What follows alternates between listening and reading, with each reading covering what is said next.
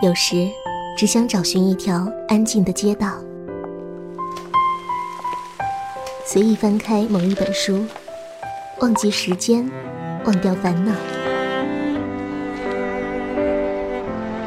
在您耳边的是阅读早茶。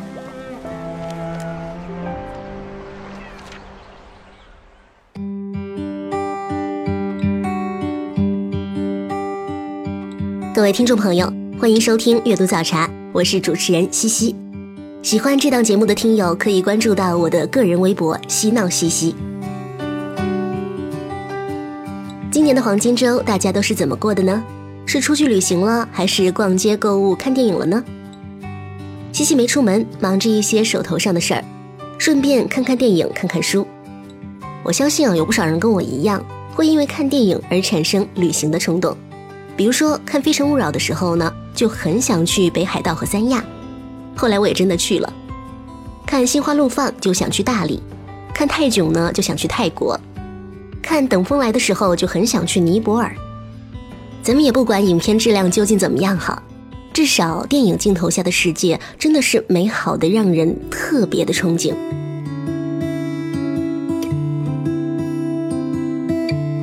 期之后，西西收到了一本书，名字叫做《在路途中遇见爱情》，内容正好是跟着电影去旅行。这本书将旅行和十九部电影完美的结合在了一起。在这本书出版之前呢，我就有幸看过一部分，挺喜欢的。之后很有缘分的，我认识了作者本人，并且受到邀请写了短评。如果说你买了这本书，翻开之后就能够找到西西写的推荐语了。今天节目我们就围绕这本书来聊聊电影，谈谈旅行，读读散文。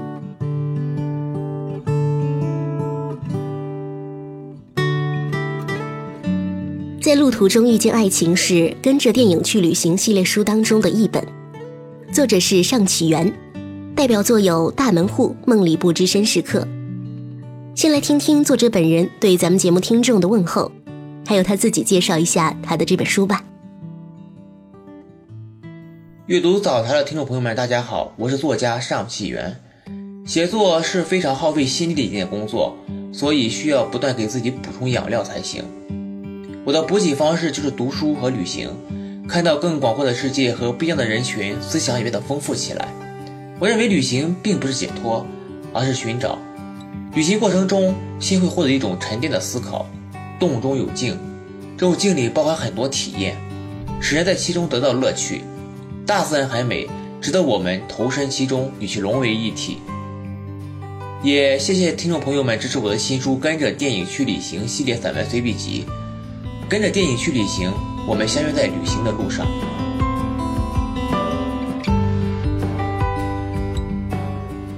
感谢作者尚启源接受本节目的采访。这本书呢，我觉得真的是一本很不错的图文书。首先，它并没有很老套的介绍各类经典或是达人攻略什么的，作者只是静静的引领着我们去认识电影当中的城市，领略电影中的风景。聆听那些地方的故事，比如在北京片中，他带着我们认识了这样的北京。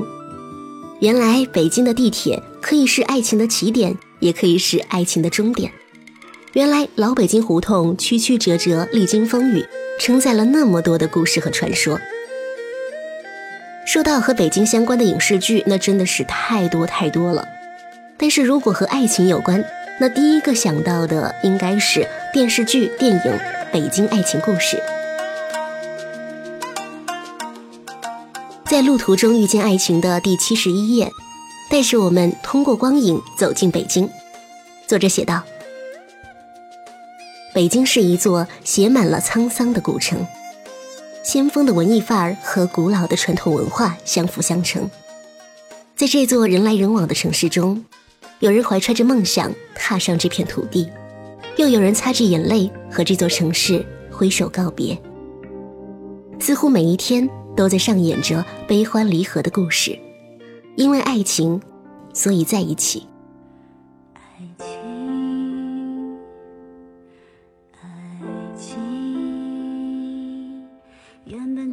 是一个人的事情，一个人动情。每当电视版的《北京爱情故事》热播的时候，无数的少男少女拿着纸巾，看着电视荧幕上别人的爱情故事，流着自己的眼泪。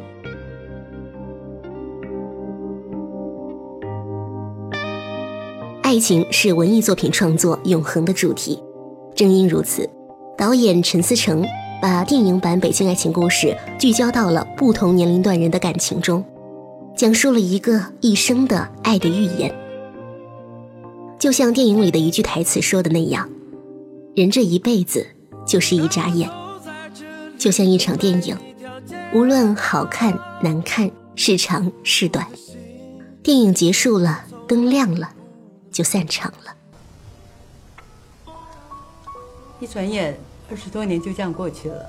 北京啊，好多地方我都不认得了。一转眼，一辈子就过去了。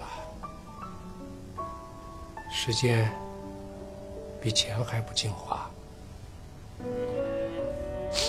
人这一辈子就是一眨眼，就像场电影，无论好看、难看，是长是短，故事结束了。灯亮了，就散场了。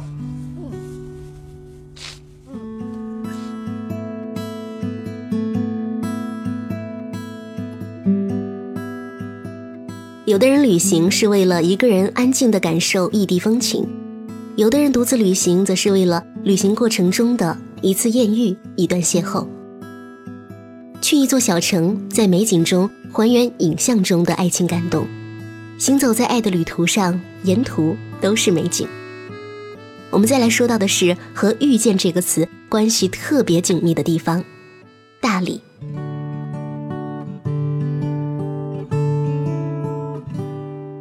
大理，全国首批二十四个历史文化名城之一，素有“文献名都”的美称。大理毫无疑问是文艺青年向往的一大圣地。宁浩导演的《心花怒放》当中。充满文艺气息的袁泉在大理寻找爱情，而唱着去大理的黄渤，最终也是在大理走出了自己失意情感的阴影。也有不少观众表示，看完电影之后就想去大理。在路途中遇见爱情这本书的第三十页，便说到了大理与心花怒放。在这篇影评中，作者写道。心花怒放制造了源源不断的喜感和手到擒来的效果，把喜闹剧和公路片的类型元素发挥得淋漓尽致。在这部荒诞现实主义作品中，尽管表面上它有小镇、有阳光、有民谣、有背包客，有各种文艺青年所钟爱的事物，但越往后看，你越会发现，其实这是一个悲伤的故事。讲的是人到中年的生命困惑，以及不得不放下的三色内心。我跟你说，以后别给我提大理啊！大理咋了？大理呀，大理是一夜爱情之都啊！看了吗？我们认识的留言纪念，知道在哪儿吗？啊，大理的梧桐客栈，我们他妈就那儿认识。耿浩，骂人呢你？我认识你。我们之前见过啊？我听过你的破歌，全是骗人的。哦，看明白了，不顺利啊。哎，行行行，那算我对不起你啊。那我请你喝一杯。不喝酒。那老板给倒杯白开水。打扰两位，我刚才刷了一个留言墙，请两位在上面签个处女签怎么样？行啊。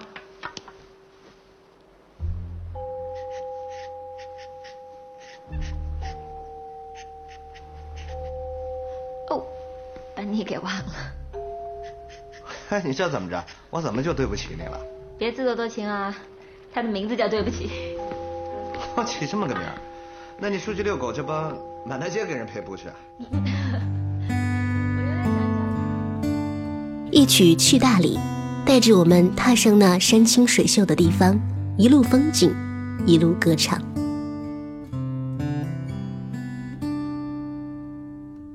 是不是对生活不太满意？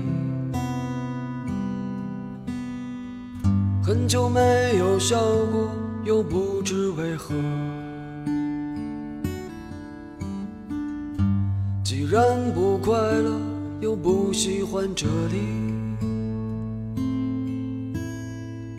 不如一路向西去大理。程有点波折，空气有点稀薄，景色越辽阔，心里越寂寞。不知道谁在何处等待，不知道后来的后来。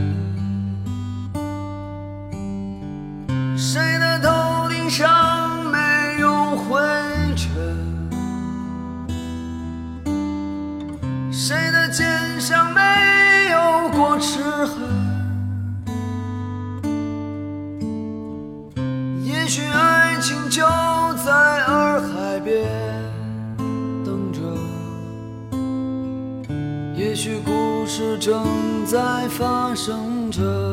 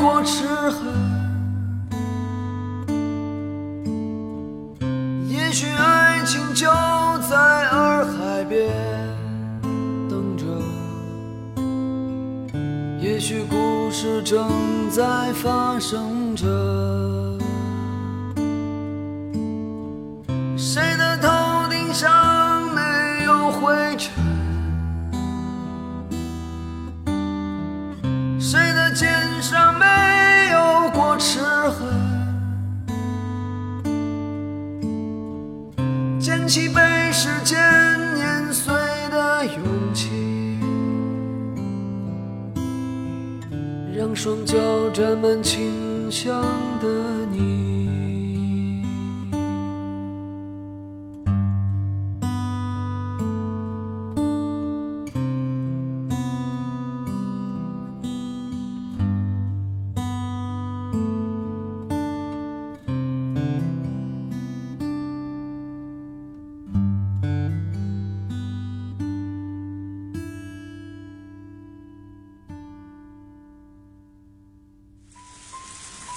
城市里的过客不断行走，来来回回，却又重重复复，穿梭在人群中，表情、表情、姿态、姿态、心境、心境，渐渐失去温度。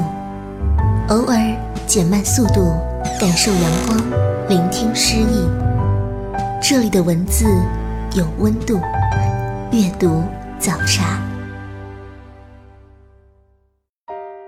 清新阅读早茶独家文艺书单，我是作家邵启源，在你耳边的是西西主持的阅读早茶。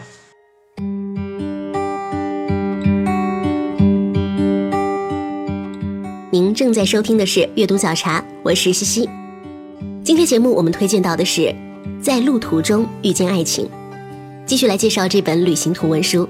接下来我们看到的是与上海有关的篇目。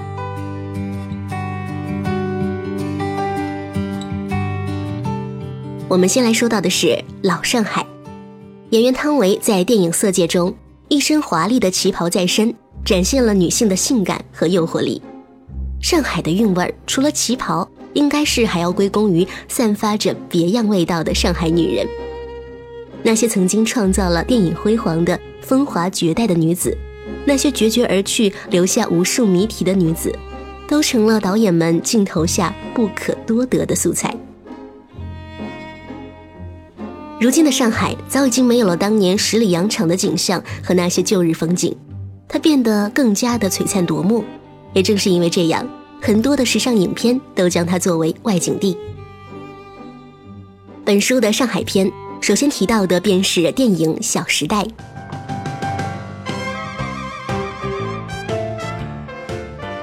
这部影片的叙事和剧情暂且不提，仅从镜头呈现的效果来看。《小时代》将上海拍摄的特别的时尚华丽，俨然是一个辉煌绚烂的现代大都市。郭敬明应该非常的适合给上海拍摄宣传片。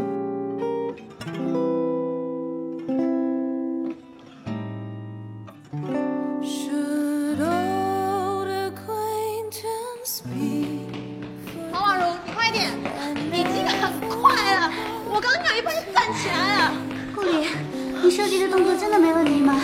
我总觉得怪怪的。当然没问题了，我从初中开始就是看时尚杂志，我编的我绝对是最 fashion 的。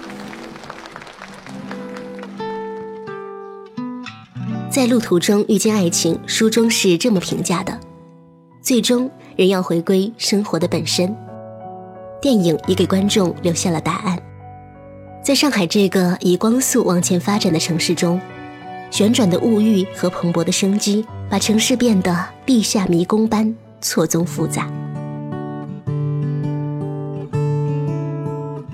节目最后，我们要看看书中的外国篇。接下来选取本书中布拉格篇的部分文字内容，分享给大家。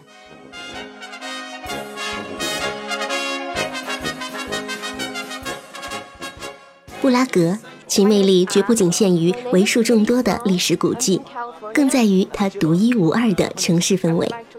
尼采认为它是神秘的代表，歌德说它是欧洲最美的城市，卡夫卡在这里出生创作，米兰昆德拉以这里为背景写下《生命不能承受之轻》。电影有一个地方只有我们知道。讲述了不同时代、不同人群对爱情的选择，既有经典的电影故事桥段，也有充满希望的年轻与活力。早在这部电影开拍之前，导演徐静蕾就说：“从当地歌者的自由歌唱上，我感觉到了布拉格这城市的气质。我从一开始就喜欢这电影的名字。有一个地方只有我们知道，城市气质只有真被感觉到了。”它才可能成为只有我们知道的秘密。影片中，王丽坤扮演的今天经历了男友悔婚、奶奶去世的双重打击，伤心的她来到了布拉格，偶遇吴亦凡饰演的彭泽阳，两人燃起爱的火花，同时也将今天奶奶曾经的一段爱情故事娓娓道来。一个月前，我来到布拉格，为什么来到这个地方？不知道，或许因为这是奶奶年轻时曾经生活过的地方。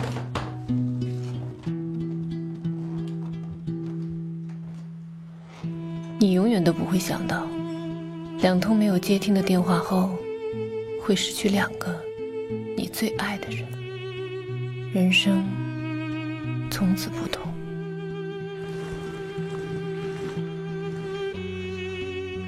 奶奶去世了，她是我在这个世界上唯一的，也是最后一个亲人。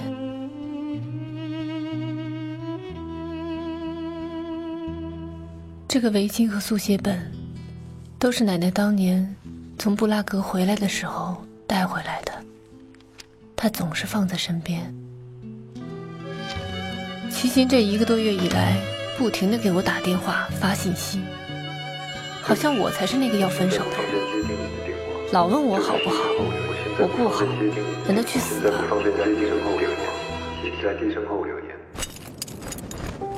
这辈子的开始，我要做些没做过的事情。布拉格是新生活的开始，我不要再当原来的自己了。另外有一部经典电影，名叫《布拉格之恋》。它有个更响亮的名字，不能承受的生命之轻。这部影片是根据米兰昆德拉原作改编的。生命对我来说太沉重了，对你却这么轻。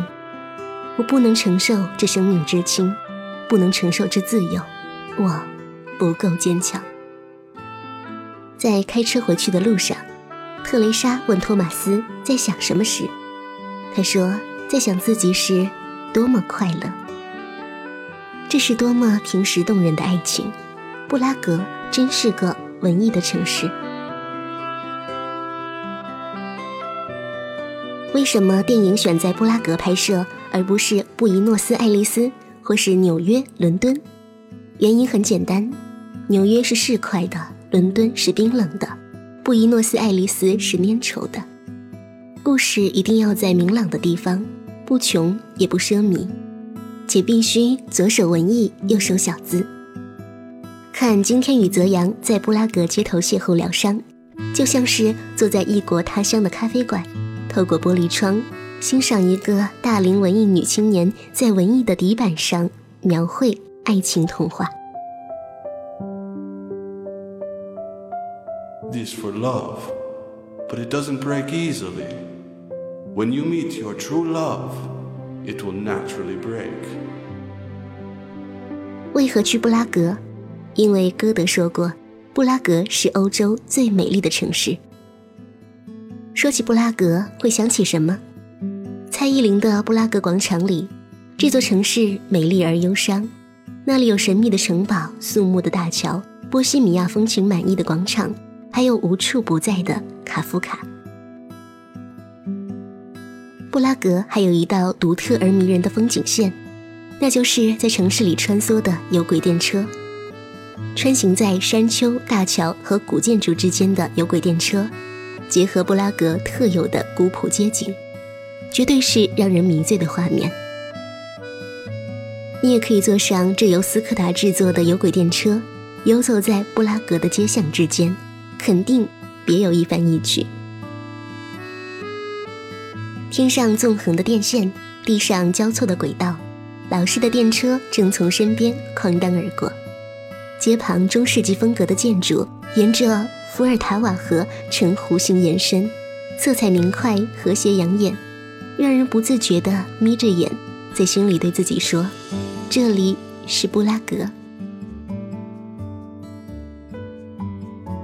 到了这里，慢悠悠地晃荡在旅馆和老城之间的大街小巷，闲闲地穿行在伏尔塔瓦河两岸的方鱼巷陌，踩着几百年来被岁月风雨打磨出幽暗光泽的石板路。品味着风格各异的中世纪建筑，听着伏尔塔瓦河时急时缓的流淌，在街边享受着冰凉的啤酒，和各式路人的目光相遇交错，你会发现，在布拉格，你最需要做的是享受建筑和音乐带给你的美好感受，以及随他们而来的古老时光。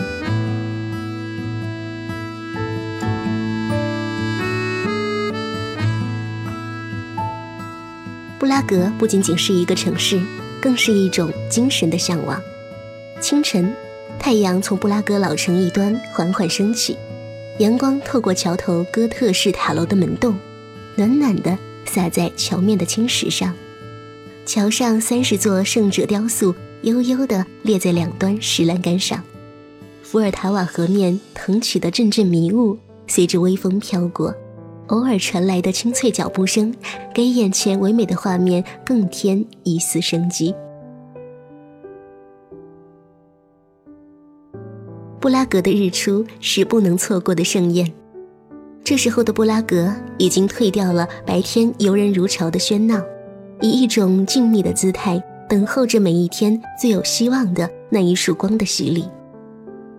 站在查理大桥上，往东方太阳升起的方向望去。你会发现，沉睡的布拉格在晨光的抚摸之下睁开了惺忪的睡眼，光影的变换带来了城市的苏醒。再一回眸，小城区和高堡区已在不知不觉中骤然披上金色外衣。这时候，金色之城的美誉是那么名副其实，又令人感动。如果说河流是一个城市的灵魂，下水道是一个城市的良心，那么建筑可能是一个城市的修养。一个有着古老建筑、干净石板路的城市，无疑是一个很绅士的城市。伏尔塔瓦河是捷克的母亲河，滔滔水声是布拉格的心跳，它将布拉格一分为二，一侧是老城和新城，布拉格各个时代的华丽建筑；一侧是起伏的山丘，上面点缀的是布拉格城堡。这时。脑海里忽然响起斯梅塔纳的《伏尔塔瓦河乐章》的旋律，河上的浅水坝让伏尔塔瓦河面形成了一道永远波动的浪纹。查理大桥之于我们，有着比桥更多的含义。夜幕下的查理大桥依然热闹而迷人，典雅的灯光把大桥和布拉格城堡装扮得扑朔迷离，平添几分神秘色彩。桥上、城堡上的灯光倒映在水中，与河上穿梭来往游船的灯光相映成趣，交织成一幅伏尔塔瓦河的夜游图。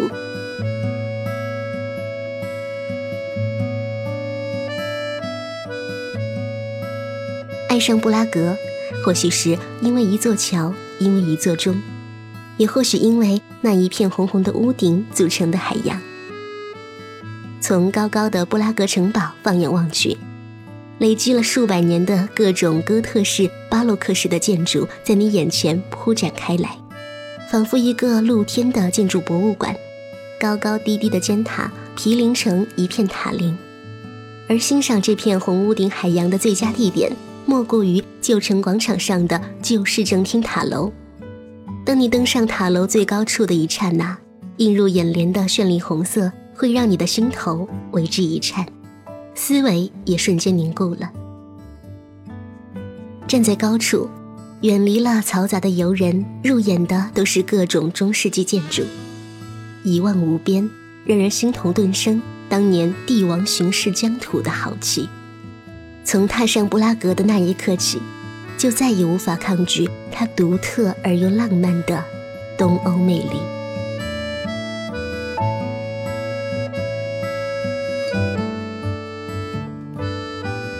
旅行散文书在路途中遇见爱情的内容，在节目中就分享这么多。愿爱旅行的你，在跟随别人上路的时候，携带一颗独立的心，体验不一样的旅行。本期阅读早茶就是这样，我是西西，我们下期再会。